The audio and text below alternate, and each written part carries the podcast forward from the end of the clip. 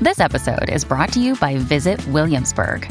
In Williamsburg, Virginia, there's never too much of a good thing. Whether you're a foodie, a golfer, a history buff, a shopaholic, an outdoor enthusiast, or a thrill seeker, you'll find what you came for here and more. So ask yourself, what is it you want? Discover Williamsburg and plan your trip at visitwilliamsburg.com.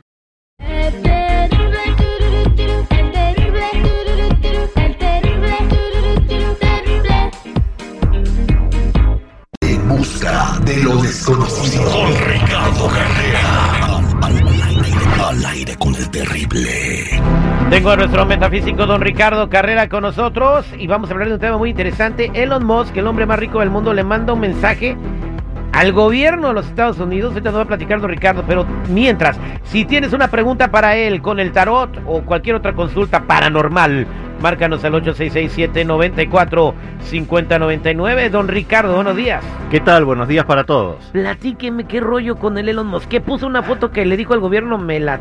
Así, Sí, más o menos es así, terrible. con bolsita Eh, de naranjas. El tema es que este hombre tiene una mente brillante, por eso es la persona más rica del mundo y además vive desafiando a nuestra inteligencia. Hace dos días publicó en Twitter una fotografía de su mesa de noche. Allí se ven réplicas de armas, libros y latas vacías de soda. Todo parece una inocente fotografía, pero nos trae un mensaje oculto que merece ser analizado y descifrado. Vamos a hacerlo. Primero, en la fotografía hay tres armas. Un Vajra, que es un arma que usaba el dios Indra de los hindúes, una pistola antigua y un revólver 357 Magnum de videojuegos. Estas tres armas representan la capacidad que tiene el hombre de causar daño y que siempre tuvo desde el origen de la humanidad hasta los futuristas a lo largo del tiempo. Él se identifica con el Vajra porque puede destruir esa arma pero no puede ser destruida y así se considera a sí mismo. Segundo objeto en la fotografía, tres libros. Tratan sobre la sabiduría de los Estados Unidos, otra autorreferencia de Elon Musk a su propia sabiduría.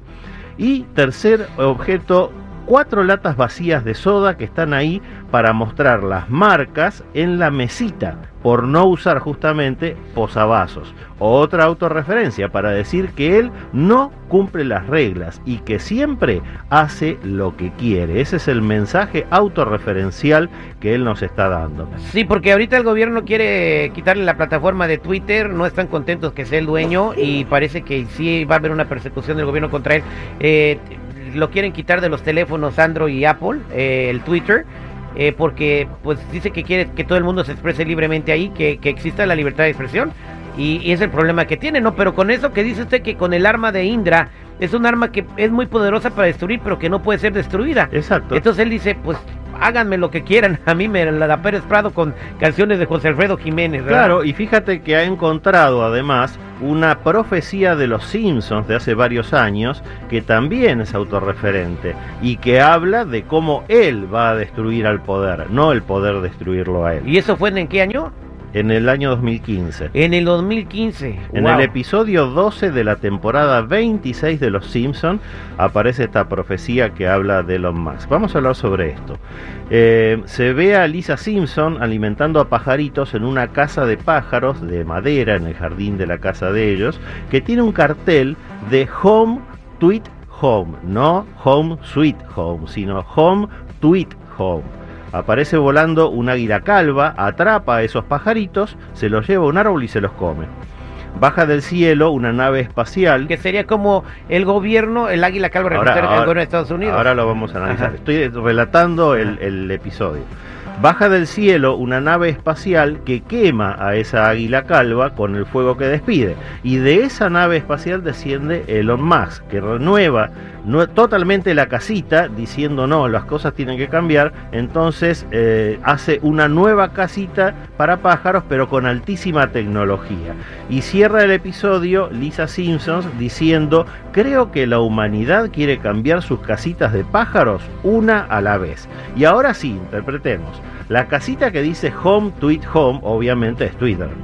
El águila calva que se come a los pajaritos es el gobierno demócrata que a través de Twitter nos come el cerebro.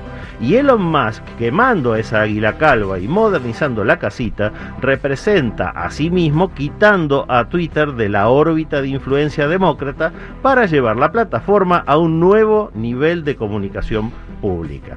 El episodio está en YouTube, lo pueden verificar y una vez más Elon Musk siendo autorreferente y los Simpsons acertando con sus predicciones. Terrible.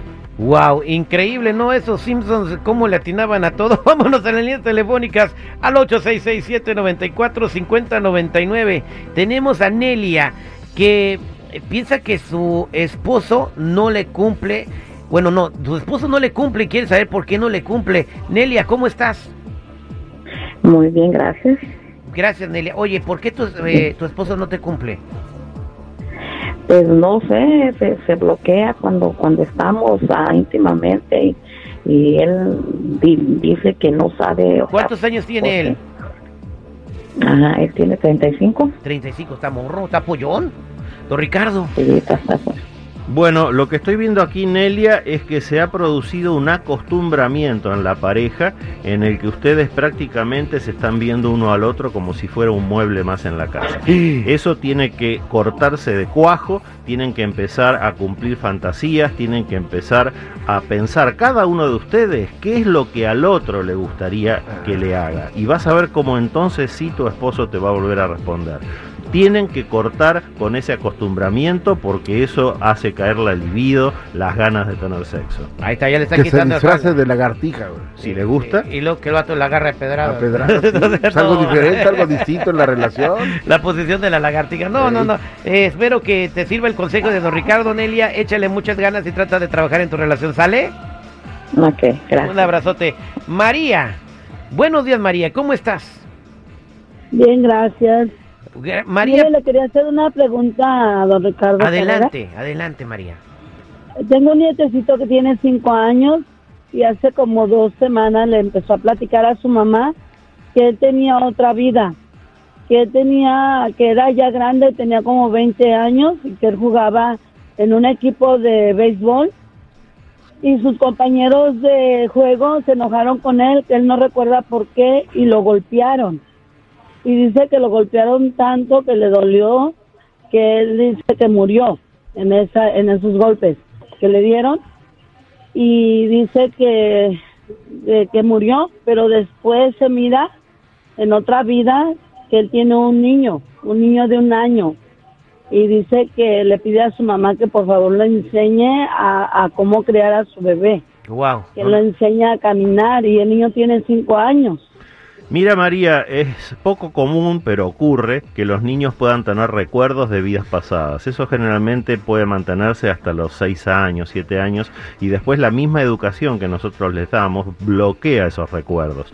Pero en el caso de este niño, si él recuerda tan bien, ustedes hasta van a poder reconstruir esos pasados y van a poder identificar quién él mismo ha sido en sus anteriores encarnaciones. Así que aprovechen estos datos porque va a ser sumamente interesante como un caso de estudio en el que si el niño dice que fue una persona y después se verifica en la práctica que esa persona realmente hizo todo lo que el niño dijo, es un caso de estudio como para poner en los libros. Es muy interesante el caso, sigan profundizando, por favor. Gracias, don Ricardo Carrera. Interesante, un niño reencarnado que se acuerda quién era en la otra vida. Don Ricardo Carrera, para toda la gente que quiera comunicarse con usted, ¿cómo lo encuentran? Los que necesiten una cita en privado me ubican en el 626-554-0300. Nuevamente